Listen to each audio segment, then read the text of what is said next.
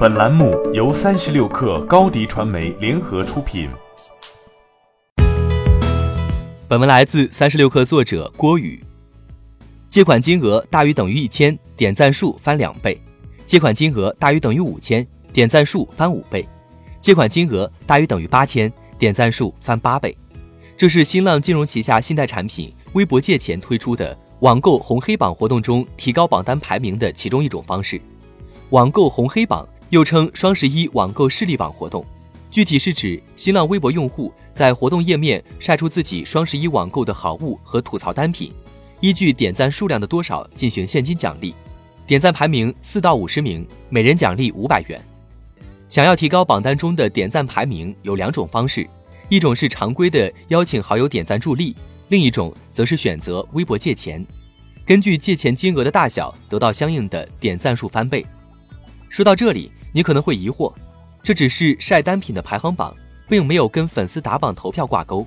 别着急，我们打开这个排行榜再下判断。三十六氪依次点开了好物红榜的前五名推荐好物，并对前五名微博用户进行搜索，结果发现前五名微博用户均为追星粉丝号，推荐的单品也是自己爱豆所代言的产品。例如，好物红榜的第二、三、四名均为杨超越粉丝。推荐好物为杨超越代言的七度空间和 AHC，名义上的好物排行榜，实则成了各家粉丝为了自家爱豆排面的竞技场。为了更有排面，选择借贷来获取翻倍点赞是一部分粉丝的选择。但是在传播而最引起争议的地方也在这里：微博借钱的利息到底是多少？它算是高利贷吗？三十六氪从新浪微博的微博钱包页面进入到微博借钱。发现官方对于借钱利息并没有明确回答，唯一相关的描述是日息最低至百分之零点零四。随着一些人对活动的质疑和声讨，微博借钱于二十一号发布了微博借钱活动声明，声明中对赞数翻倍和微博借钱利率进行了解释说明。赞数翻倍信息传播源头是某些用户阻碍竞争对手打榜传播的不实消息。在利息方面，官方称。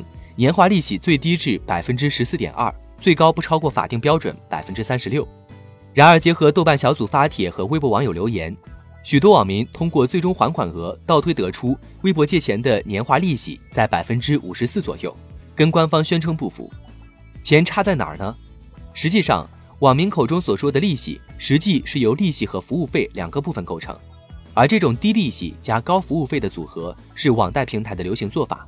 既向借款人收取了高额费用，又在一定程度上规避了法律风险。欢迎添加 baby 三十六克 b a b y 三六 k r 加入克星学院，每周一封独家商业内参，终身加入学习社群，聊风口谈创业，和上万课友一起成长进化。高迪传媒，我们制造影响力。商务合作，请关注新浪微博高迪传媒。